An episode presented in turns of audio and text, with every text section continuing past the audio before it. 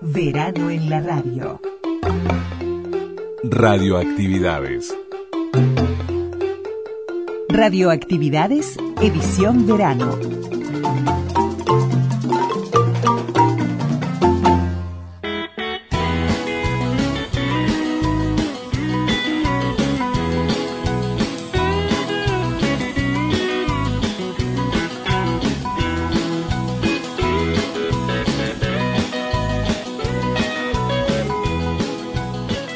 Comenzamos el programa de domingo con los nocheros, la cultura.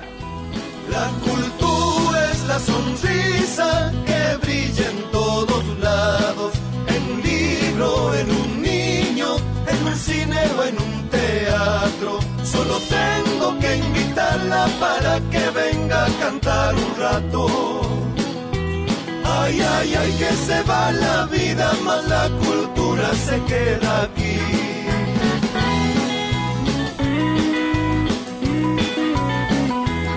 Bienvenidos amigas y amigos de las radios públicas a Radio Uruguay a las 12, 1050 onda media, 94.7 frecuencia modulada, la red de emisoras del interior del país, el enorme saludo, el gran saludo a todos los pagos del interior en donde estamos llegando directamente a través de esta red de emisoras públicas. Y la posibilidad de escucharnos a las 20 horas por Radio Cultura en los 1290 kHz, también presente en el portal de los medios públicos que se lo recomendamos, y la posibilidad de escucharnos también a nosotros eh, en, nuestras propias eh, lugares de nuestras redes, tanto en Facebook como en Twitter, así presente radioactividades.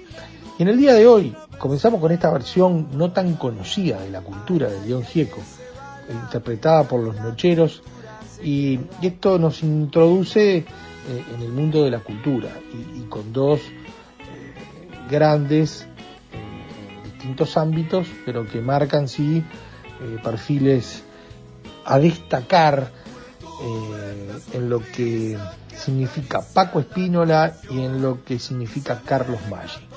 Los 120 años de Francisco Paco Espínola, presenta en radioactividades en este primer bloque y en el segundo bloque Carlos Maggi, el teatro, marcha, la radio.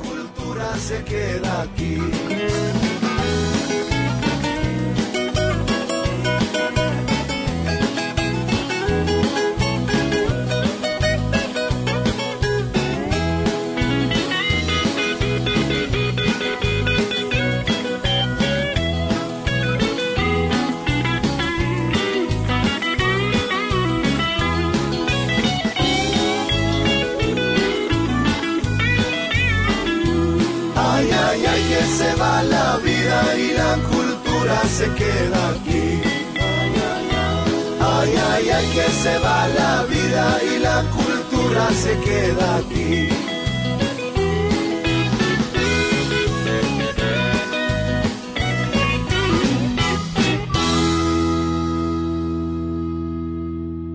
Celebramos la palabra. Podcast. Radioactividades. Programas DX. Spotify. Anchor.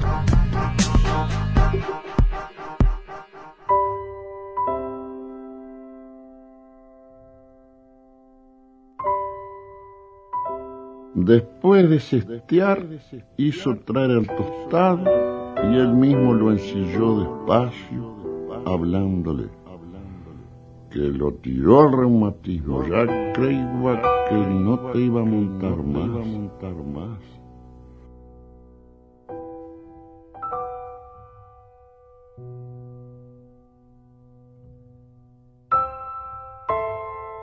El de la barba negra medio recogido el poncho con la mano izquierda fue haciendo un círculo para ponerse de espaldas a la lluvia, comprendiendo el juego el negro dio un salto, pero se resbaló y se fue de nuevo. El otro esperó a que se enderezara y lo atropelló. Lo atropelló.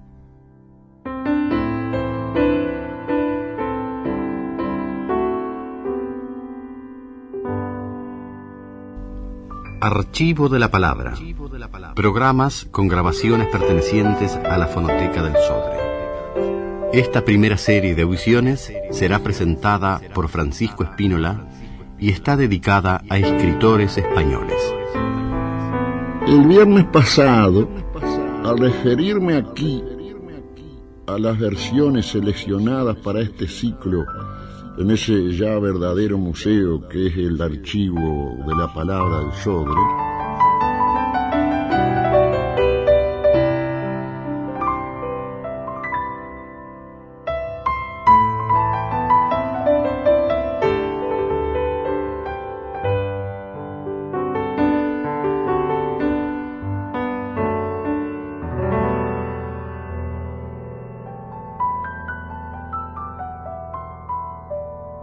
...120 años de Paco Espínola.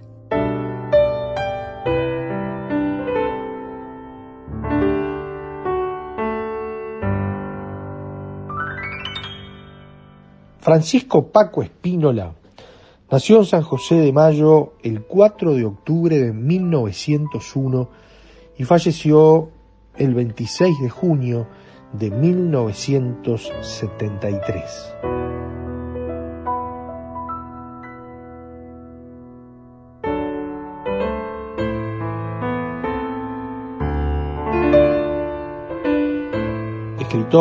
Periodista, docente, realizó sus estudios primarios y liciales en San José y desde muy joven se interesó por la escritura, tarea que comenzó con su oficio de periodista en varios periódicos para gatos.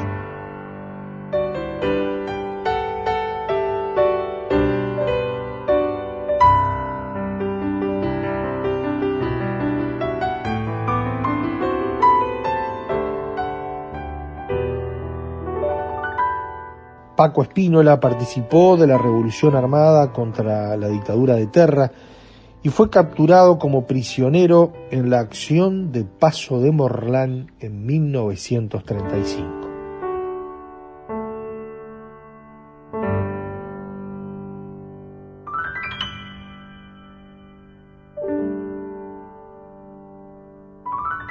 Me acuerdo en este momento de una mañana. Yo ya era un hombre, se me consideraba por ahí. Seguramente muchos me envidiaban. Y yo estaba muy lejos, en el fondo de mi alma, de justificar ninguna de esas cosas.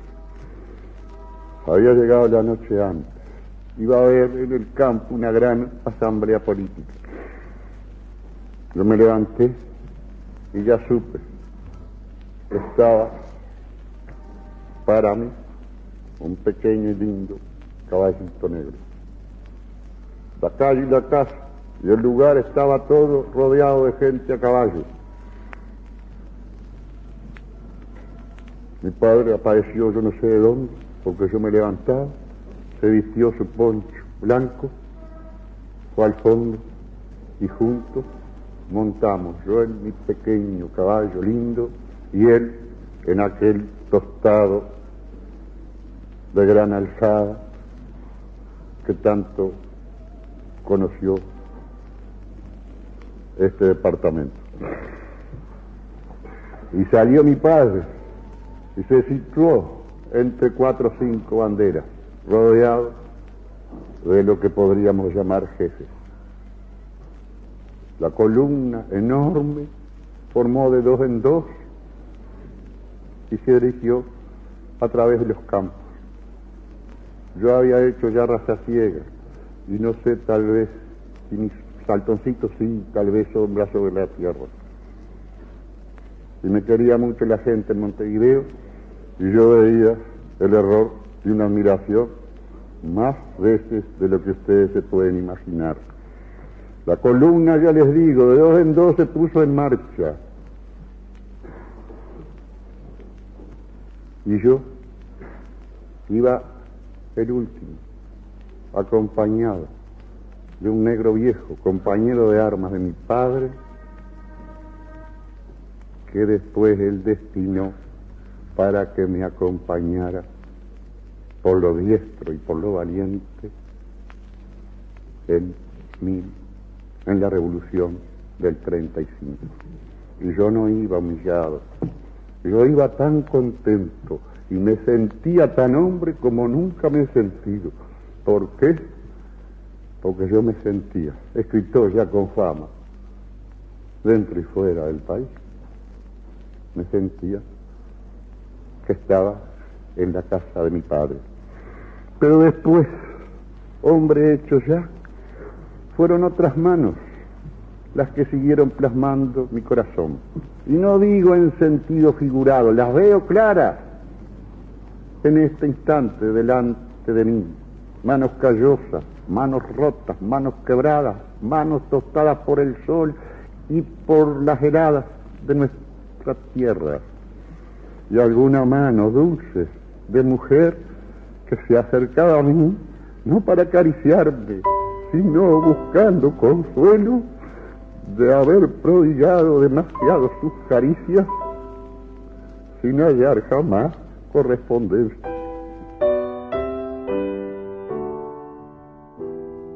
...120 años de Paco Espínola.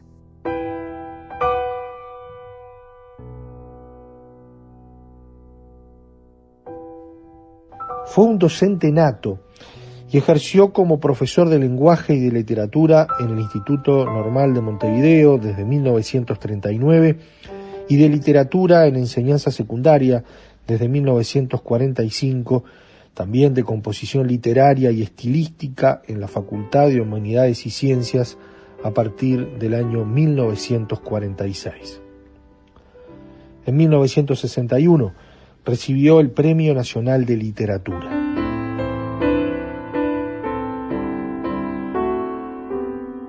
Francisco Paco Espínola se destacó como narrador oral, teniendo un estilo particular de narración, y su voz quedó registrada leyendo sus propios cuentos en algunos registros, pero especialmente en un fonograma coproducido por el Sodre y Antar en 1962.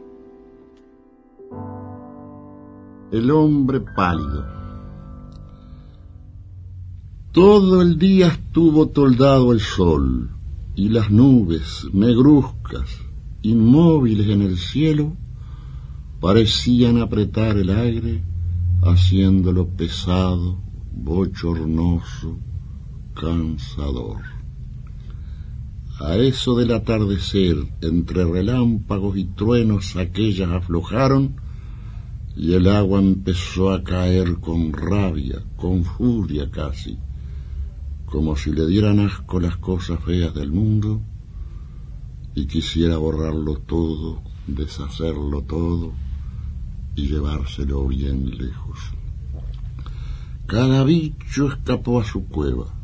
La hacienda no teniendo ni eso, daba el anca al viento y buscaba refugio debajo de algún árbol en cuyas ramas chorreaban los pajaritos metidos a medias en sus nidos de paja y de pluma. En el rancho de Tiburcio estaban solas Carmen, su mujer, y Elvira, su hija. Él, capataz de tropa de don Clemente Farías, había marchado para adentro hacía una semana. En la cocina negra de humo se hallaban cuando oyeron ladrar al perro hacia el lado del camino.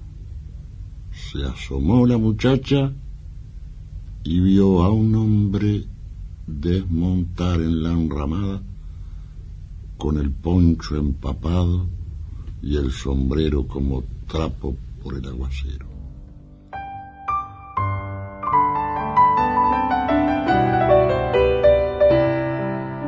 120 años de Paco Espínola. Se destacó por escribir cuentos para niños, novelas y obras de teatro, entre otras cosas.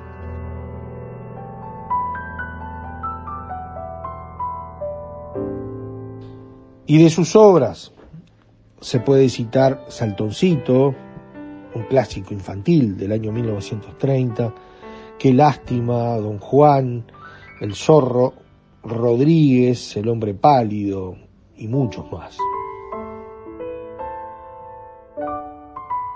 Además se desempeñó como crítico teatral en 1936, primero en El País, desde 1936, primero en El País, y después en Marcha y otras revistas y diarios de Uruguay y de Argentina, Mundo Uruguayo, El Hogar de Buenos Aires, Diario Crítica, y también incursionó en la televisión oficial por los años 60.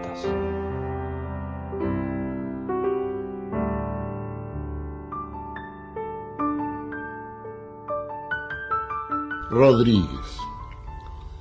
Como aquella luna había puesto todo igual que de día, ya desde el medio del paso con el agua al estribo, lo vio Rodríguez hecho estatua entre los sauces de la barranca opuesta.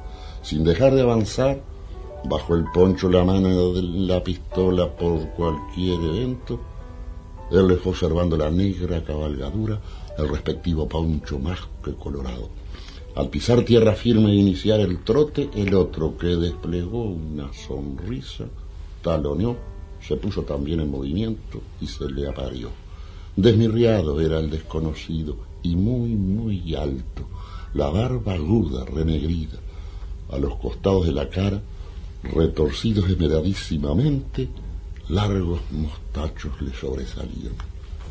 A Rodríguez le chocó aquel no darse cuenta el hombre de que con lo flaco que estaba y lo entecado del semblante, tamaña atención a los bigotes no le sentaba. Va para aquellos lados, mozo, le llegó con velocidad. Con el agregado de semejante acento, no precisó más Rodríguez para retirar la mano de la culata, y ya sin el menor interés por saber quién era el importuno, lo dejó nomás formarle junta y siguió su avance a través de la gran claridad, la vista entre las orejas de su zaino fija. Lo que son las cosas parece mentira. Te vi caer al paso, mirá, y simpaticé enseguida. Le clavó un ojo Rodríguez, incomodado por el tuteo, al tiempo que el interlocutor le lanzaba también al cejo una mirada que era un cuchillo de punta, pero que se contrajo al hallarla del otro y de golpe quedó cual la del cordero. Por eso, por eso, por ser vos, es que me voy al grano derecho. ¿Te gusta la mujer? Decir, Rodríguez, ¿te gusta? Brusco escosor le hizo componer el pecho a Rodríguez, mas se quedó sin respuesta el indiscreto, y como la desazón le removió su fastidio, Rodríguez volvió a carraspear, esta vez con mayor dureza, tanto que inclinándose a un lado del zaino escupió. Alegrate, alegrate mucho, Rodríguez, seguía el ofertante mientras, en el mejor de los mundos, se atusaba sin tocarse la cara una guía del bigote. Te puedo poner a tus pies a la mujer de tus deseos. ¿Te gusta el oro? Agenciate latas, Rodríguez y botijos y te los lleno toditos. ¿Te gusta el poder, que también es lindo? Al momento, sin apiarte del zaino, quedarás hecho comisario o jefe político o coronel. General no Rodríguez, porque esos puestos los tengo reservados, pero de ahí para abajo no tenés más que elegir. Muy fastidiado por el parloteo, seguía mudo, siempre, siempre sosteniendo la mirada hacia adelante, Rodríguez. Mirá, vos no precisas más que abrir la boca Pucha que tiene poder usted, fue a decir, fue a decir Rodríguez, pero se contuvo para ver si a silencio aburría al cargo.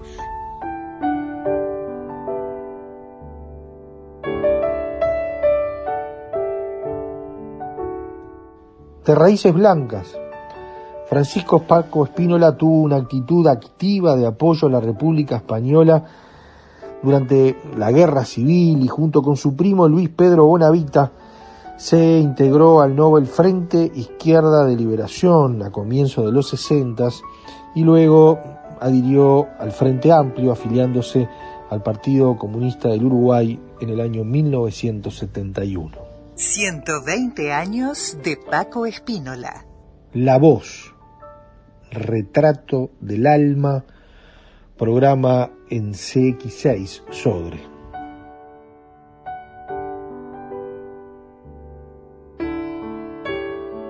A continuación se transmite la primera audición del ciclo El Archivo de la Palabra. Refiriéndose a esta audición, palabras inaugurales a cargo del escritor Francisco Espínola. El próximo viernes, a esta misma hora, el Sodre iniciará un ciclo de audiciones con el registro de la voz de los más significativos escritores españoles, desde Namuno a Menéndez Pidal, desde Ramón y Cajal a Alexandre, de Marañón a Juan Ramón Jiménez. Más que dar a conocer textos en todos los casos importantes, naturalmente, la intención del instituto es hacer llegar a nuestros estudiosos y al gran público lo que no transmite la letra aún la de más alta jerarquía, aquello que sólo en el trato personal con el autor, accesible a tan pocos, puede participarse. Eso que sin embargo y precisamente es mucho más el autor que lo que de él consigue exteriorizar su mismísima escritura, y que fluye de la palabra hablada igual que de fuente cristalina, acercando así como jamás la intimidad de un ser a la de otro. Pensando en este prodigio de la voz grabada conseguido en nuestros días, en el milagro de la palabra no sólo viva y actuante lejos de quien habla, sino asimismo persistente aunque el hablante haya enmudecido ya, meditando sobre este verdadero esquive que hoy puede hacer el hombre a la fatalidad de la distancia y de la muerte, apreciando que es la postrera etapa de una porfía iniciada hace mil años contra el destino humano, y jalonada de victorias, resplandece en mi memoria la doliente expresión de Baltasar Gracián. Oh vida, no habías de comenzar, pero ya que comenzaste, no habías de acabar. Tal vez no se plantó nunca sobre el suelo una criatura humana que no se haya repetido en alguna oportunidad esta desolación de desolaciones. Y no tanto en su primer reproche, en el derecho de nacer, como en el otro, en el de tener que morir. Con menos frecuencia por lo circunscrita, pues comprueba solo lo fugaz de lo nuestro y no lo fugaz también de nosotros mismos, con más o menos semejantes palabras, muchos, muchos también, bajo todos los cielos, han de haber hecho suya la exclamación de Lamartín. Oh tiempo, suspende tu vuelo, o lo equivalente en el Fausto de Goethe a un momento que pasa. Detente, eres tan bello. Oh sí, durante milenios y milenios de la presencia de un ser sobre la tierra no quedó otra huella que su tenue imagen en la memoria tan frágil de aquellos a quienes la tristeza helena llamara en su piedad los que duran un día. Pero el hombre ama, y que él no diferenció al principio entre amar y recordar, nos lo revela el hecho de que en muy arcaicas lenguas una misma raíz sirve para la idea de querer y para la de acordarse. Am es el caso am del sánscrito que debe de venir del aún más remoto tronco lingüístico ariano. Mas como suele el recuerdo perderse antes que el amor, sí, como el amor debe andar a veces a tientas buscando su perdido objeto de rasgos desvanecidos en el pensamiento antes que su rescoldo en el corazón, los hombres no se resignaban a olvidar para no dejar de amar o para no amar tan sin consuelo. Y un día el efímero tiene una leve conquista, pero conquista al fin sobre los hados crueles. desde su pequeñez en tránsito incesante, eleva su hablar a una categoría insólita cuyas posibilidades descubre y utilizará enseguida como ya había a voluntad hecho brotar la llama y poner en servicio propio su calor y su luz. Y la palabra es llevada a la condición de arte al erigir con ella una forma y constituir a ésta en recinto cerrado al devenir.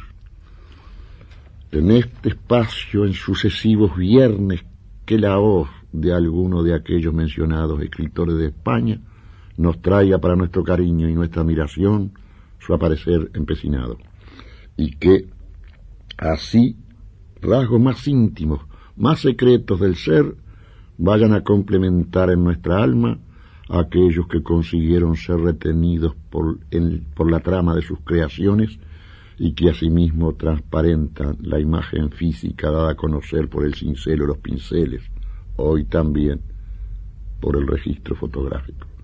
Pero que esa voz vuelta a repetirse ostentando al que fue como presea, no nos circunscriba a su sola presencia el pensamiento, que ella permita además abarcar lo que en su persistir hay para unos de hazaña de los seres de un día, para otros en este creciente acorralar a la muerte lo que pudiera ser una esperanza de perdón al fin y de acercamiento divino. Se ha escuchado la palabra del escritor Francisco Espínola, inaugurando así la primera audición del ciclo El Archivo de la Palabra. En la próxima audición, Pío Baroja.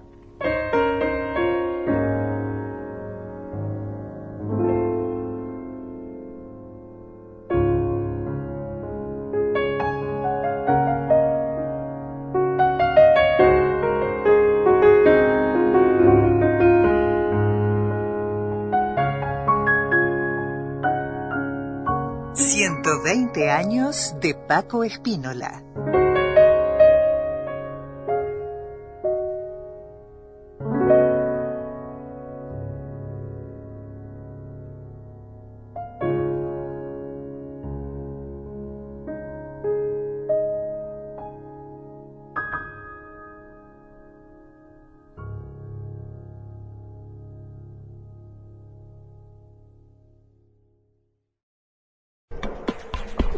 En Facebook, Radioactividades. Radioactividades. Contenidos, adelantos y noticias.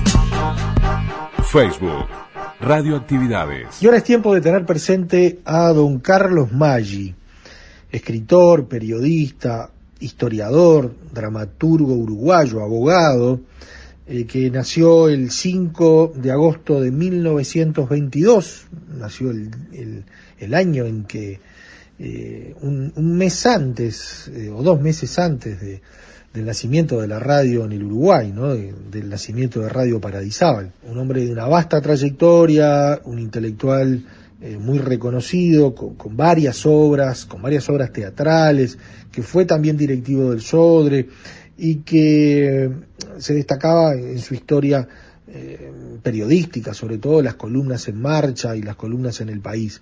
Pero acá lo traemos sobre todo para hacer, eh, para, buscar su beta radial. Eh, fue columnista y un entrevistado en varios programas de radio. en los últimos años uno lo recuerda muy especialmente en ese rol, pero allá por los inicios y, y por lo que era el ser libretista de radio, precisamente Carlos Maggi fue libretista de programas de humor como Los Risatómicos y Pensión 64, por allí don Antonio Setti y Jorge Casset presente. Bueno, de todas estas historias nos hablará don Carlos Maggi desde el archivo, teniéndolo muy presente. Primera incursión en el teatro es la prueba de que uno no sabe nunca quién es, porque yo escribía desde muy joven, escribí siempre, Nunca se me ocurrió ver teatro, veía muy poco teatro y muchísimo menos escribir teatro. Hasta que en un momento dado yo era muy amigo con Ángel Rama, compartíamos una casa cuando nos casamos, nos fuimos con nuestras respectivas mujeres a vivir en una misma casa porque no nos daba la plata para el alquiler. Y vino Ángel un día y me dijo, esto tenés que verlo, porque es una cosa excelente. Y era doña Rosita la soltera con Ducho. Yo fui a verla y quedé admirado por una coincidencia. Yo hacía un año que escribía el principio de una novela que se llamaba La Biblioteca. Yo era funcionario de la biblioteca y había descubierto una cosa eh, eh, espantosa, y es que en el año 1917 se había puesto la piedra fundamental de la biblioteca y estábamos en el 50. Y con la, en la foto de la puesta de la piedra fundamental había un chiquilín de pantalón corto que era un viejo en mi momento, que era jefe de personal, canoso y viejo ya, ¿no? Había vivido toda su vida embarcado en la biblioteca y mantenía la ilusión entera de que si se hacía el edificio nuevo y teníamos un buen presupuesto, todos íbamos a estar bien. Y yo lo veía atado a una esperanza totalmente imposible de cumplir. Y no tenía manera, empecé tres o cuatro veces la novela y no, fracasé. Y después que vi Doña Rosita Soltera, que es la historia de cómo un tiempo atraviesa un ser humano, de cómo ella desde la juventud hasta el final está atravesada por un fenómeno que es un amor que no se da.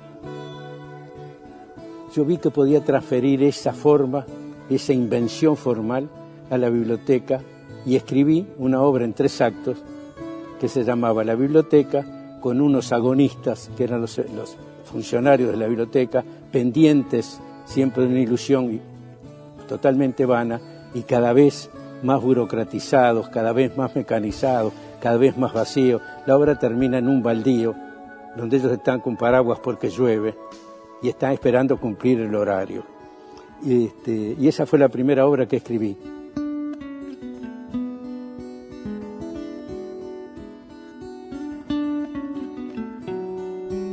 Carlos Maggi, el teatro, marcha, la radio.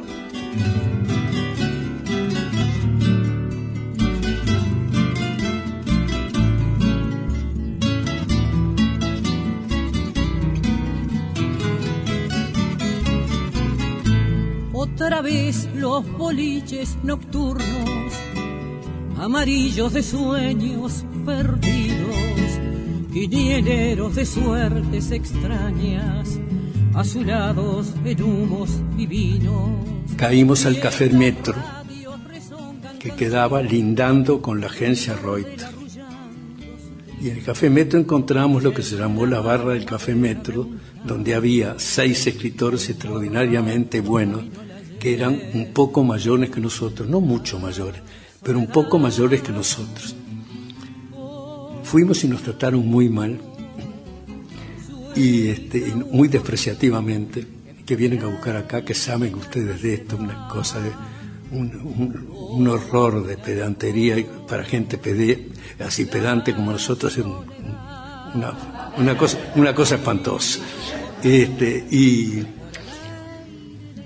terminamos porque el Tony Invernici es un ser maravilloso Tony dice un gigante de dos metros y pico de altura, igualito al David, pero vestido. Y, este, y con un sentido del humor y con una ternura normal para el trato humano, cuando se dio cuenta que, que habíamos ido a buscar una colaboración, estábamos siendo amasados y, y planchados por todos los que estaban, se apiadó y echó toda la risa y fue una, fue una jarana y terminamos todos muy amigos y además nos hicimos integrantes de esa, de esa barra del metro. Estaban Arregui, Liberfalco y por allí pasaron todos los buenos escritores, salvo el grupo, un grupo disidente con el cual nos peleábamos que era imprescindible.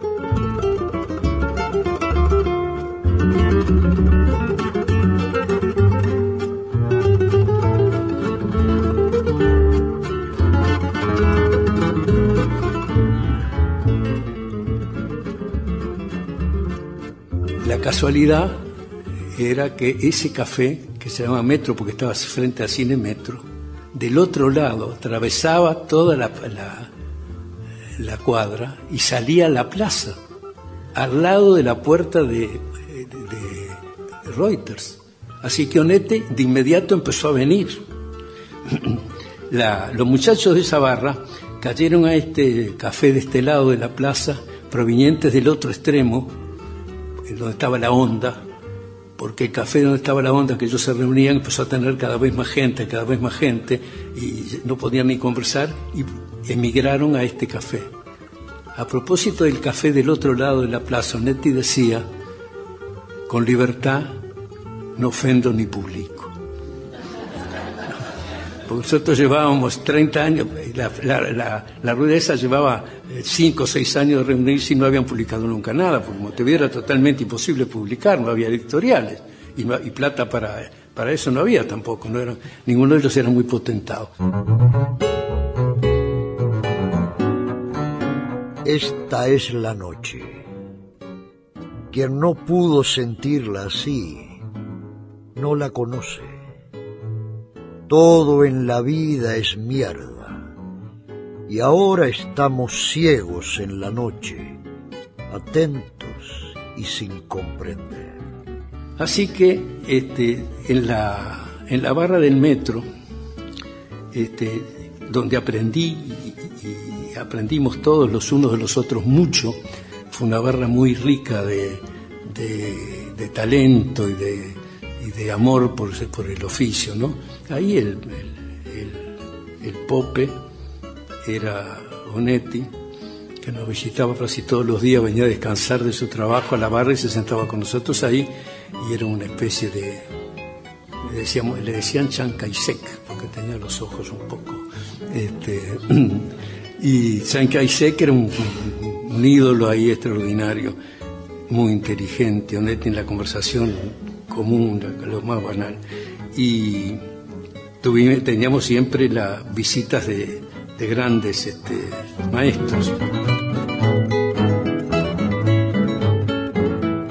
Confieso que no conocía la afiliación política casi, casi ninguno de los miembros de, esa barra del metro.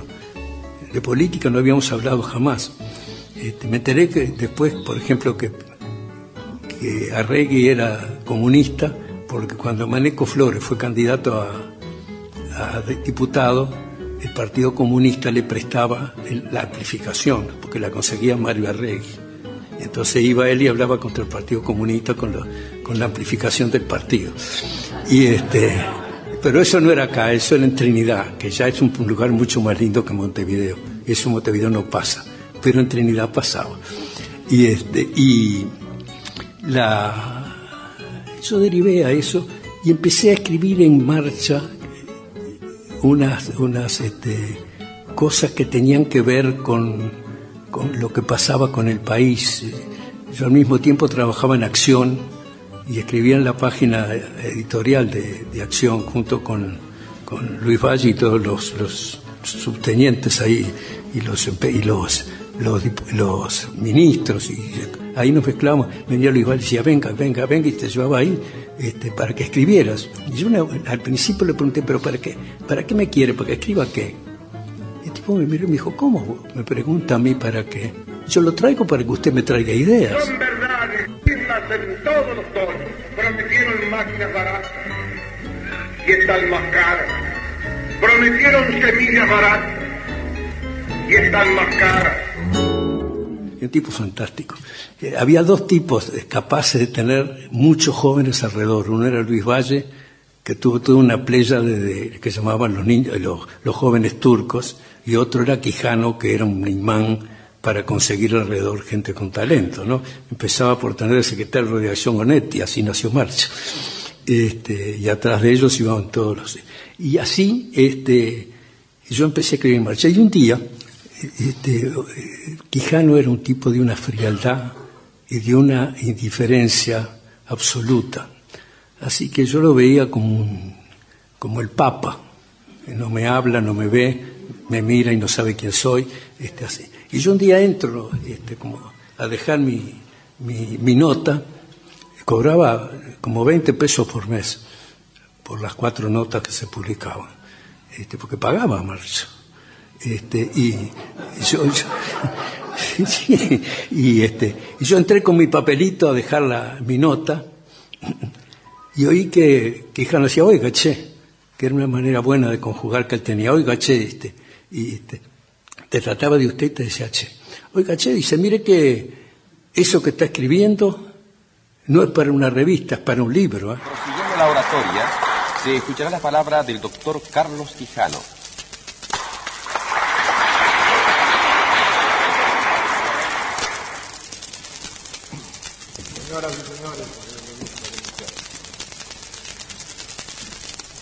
Hace siete años que dura la guerra. Hace 130 que Argelia está sometida a la dominación francesa. Se ha querido comparar la situación de Argelia con la nuestra en los albores de la revolución emancipadora. Sí y, no. y a mí se me abrió el cielo. Así que cuando volví a mi casa, limpié la mesa del comedor y empecé a poner lo que había publicado últimamente en marcha, que yo sabía que era una cosa que me importaba y que todo correspondía a lo mismo, era sobre el Uruguay. Empecé a ponerlo y como barajas lo fui hasta que comprobé que la cabeza de uno es absolutamente lógica porque había una línea como si yo lo hubiera planeado, exactamente igual. Y escribí pasajes intermedios para hacer las uniones y escribí un final y se hizo un libro que se llamaba El Uruguay y su gente. Eso fue fines de los años 60, 66, 67, por ahí. Publiqué eso y efectivamente fue un bestseller bueno, debe tener ahora 10 o 12 ediciones, cada tanto tiempo alguien lo publica. Y, este, y me di cuenta que eso lo podía hacer mucho mejor que escribir teatro. Y empecé a, a, trabajar en eso y escribí sistemáticamente eso en marcha y, y después en, en, acción y además otras cosas que, que hacía en casa y, caseras y para afuera. Y así entré en otro mundo diferente que tenía que ver con la literatura, pero que no era precisamente un género literario.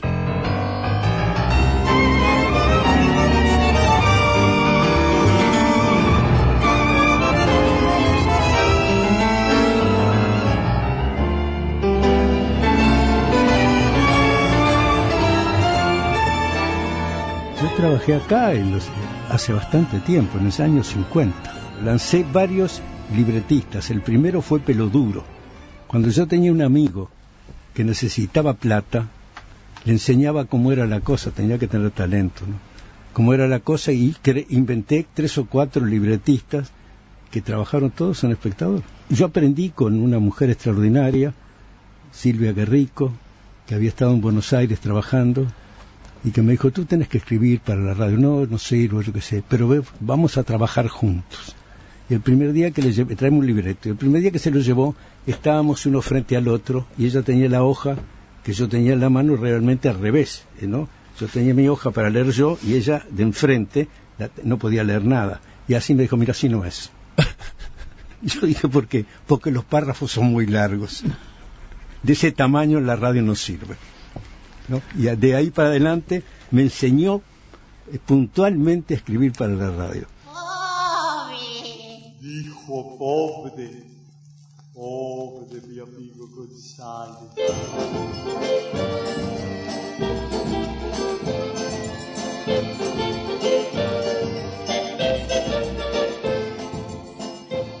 Escuchamos la tertulia 90 años del espectador.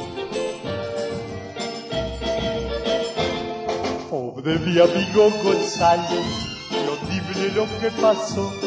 Pobre mi amigo González, que nunca lo imaginó. Pobre mi amigo González, qué horrible lo que pasó. Me pasó una cosa bastante extraña y deliciosa. Tenemos un programa con los risatómicos que andaba muy bien, pero realmente muy bien. Este, tiraba, te cuento la, el final de esta historia ese año hubo seis tablados que se llamaban Pobre mi amigo González, que era el primer párrafo de un sketch que se mantenía, que hacía Seti, lo hacía maravillosamente bien, y este, contaba un velorio estrafalario siempre, ¿no? El hombre que se, muere de tal y cual manera, uno que va al, puerto y, y compra este, pe, pólvora negra y le echa unos bollitos que yo que era para cocinarle, pero que come los bollitos y muere lleno de, dinamita. Y entonces lo vuelan en la, lo velan en la isla de las gaviotas. Y a eso a las 3 de la mañana siempre pasaba algo en el velorio, este empieza a echar los, los, los bollos con, con, la pólvora y salen como cohetes de- de- del, velo- del velado y la, la, la isla se convierte en una fiesta formidable porque habían puesto ma- este, banderas rojas para evitar que se acercaran al, cadáver que estaba minado, con la, con la, cargado con la pólvora. Ese tipo de, de cosa loca, este, uno detrás de otro. Los.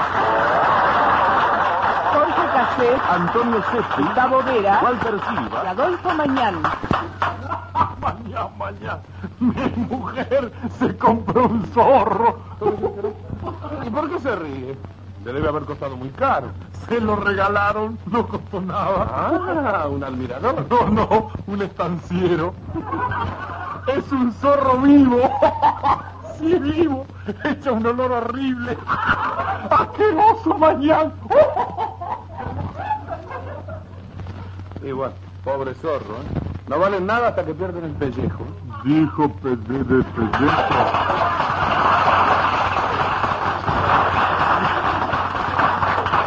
Pobre amigo González. Murió en toda la extensión imaginable. ¿Y cómo? Se tapó. ¿Se tapó de qué? ¿Murió en un derrumbe? Comió gofio con hipo. Bueno, ahora sí que no entiendo. ¿eh? Y en un momento dado, el avisador, que era Begen, eh, la- el producto que se eh, este, pu- publicitaba era un- una especie de miel para niños, llamaba Vilo, diga vi, dígalo.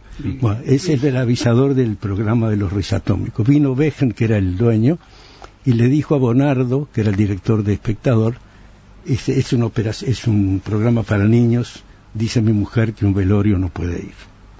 Así que hay que suprimir ese personaje. Bernardo vino, me dijo hay que suprimir a Macabro, que era el mejor personaje que tenía el programa. Este hay que suprimir a Macabro. Bueno, dije yo que iba a hacer, lo suprimí. Pero hice ir al progr- a la, a- a la programa siguiente, a SETI, y quisiera Macabro, con su manera de decir particular, y que explicara, este, no puedo venir más, porque el avisador no me quiere, este, así que yo este, siento mucho, una cosa este, a la italiana, ¿no? este, yo los quiero mucho y sé que ustedes me quieren a mí, no nos vamos a oír más ni ver más. Pero, si ustedes mandaran una carta que dice macabro sí, nada más que eso, macabro sí, y nos juntamos todos, estoy seguro que derrotamos al avisador. Y empezaron a caer miles de cartas a la radio. Y cuando tuvo, la radio era en 18 de julio y Olimar, y este una casa de alto, ¿sabe? Y cuando teníamos un altillo de esa casa, con las cartas hasta el techo, llamamos al avisador, y vino, y dije, mire, esto es lo que dice el público.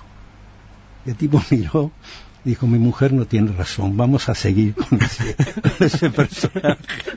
Y el día que yo no, no, no entró de entrada, yo dije, pues, eh, escribí para que dijeran varias veces en el programa durante tres semanas, el día tal vuelve macabro, el día tal vuelve macabro, pero tres semanas de, expectativa.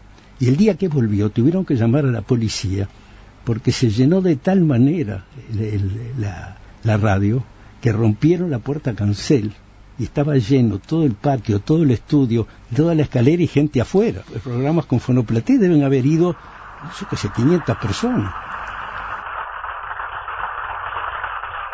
Así ha finalizado una etapa de la sensacional experiencia que desde el Atolón de la Alegría realizan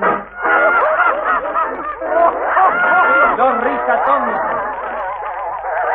Explosión de risas en cadena bombardeando el mal humor, desintegrada por Jorge Casé, Antonio Setti, Gustavo Vera Walter Silva, y Adolfo Mañán. libreto de Marco Polo.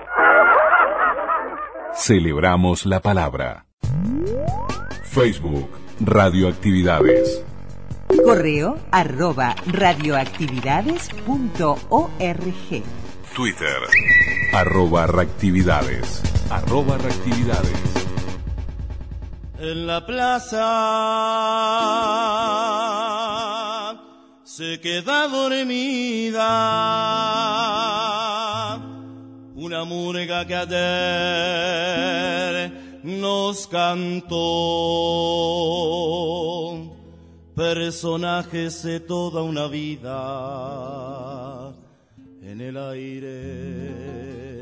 Silban el adiós a Pastrana dueño de locuras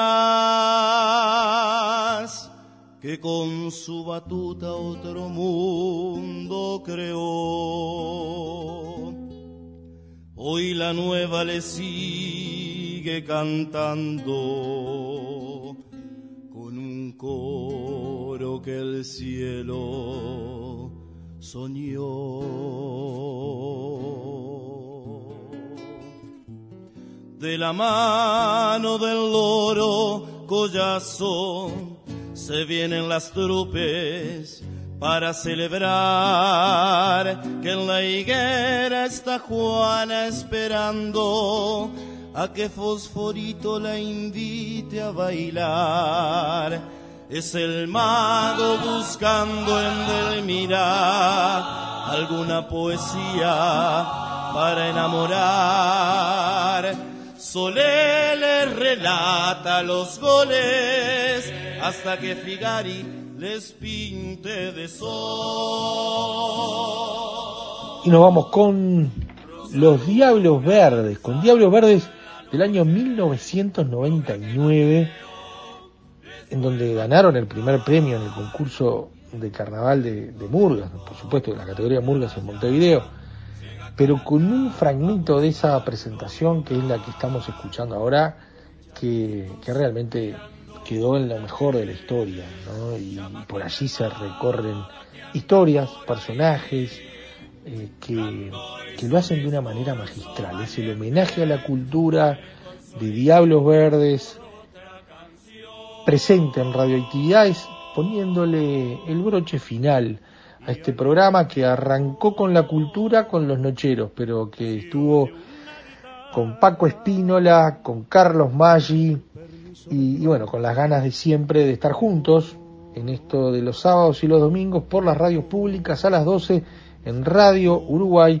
a las 20 horas por Radio Cultura. Les recordamos nuestra edición especial de radioactividades con lo mejor de la semana a las 6 de la mañana los domingos por Radio Cultura. Les recordamos los, el portal de los medios públicos y nuestros medios directos con radioactividades, Facebook y Twitter, radioactividades allí, allí estamos, toda la semana. Abrazo grandote, que pasen muy bien. Nos reencontramos el próximo sábado y el próximo domingo en un fin de semana especial. Especial para radioactividades, especial para la radio. Abrazo grandote, chau chau. Conducción, Daniela Ayala. Locución institucional, Silvia Roca y Fabián Corrotti. Producción y edición de sonido, Luis Ignacio Moreira. Charlan de justicia y un tiempo mejor.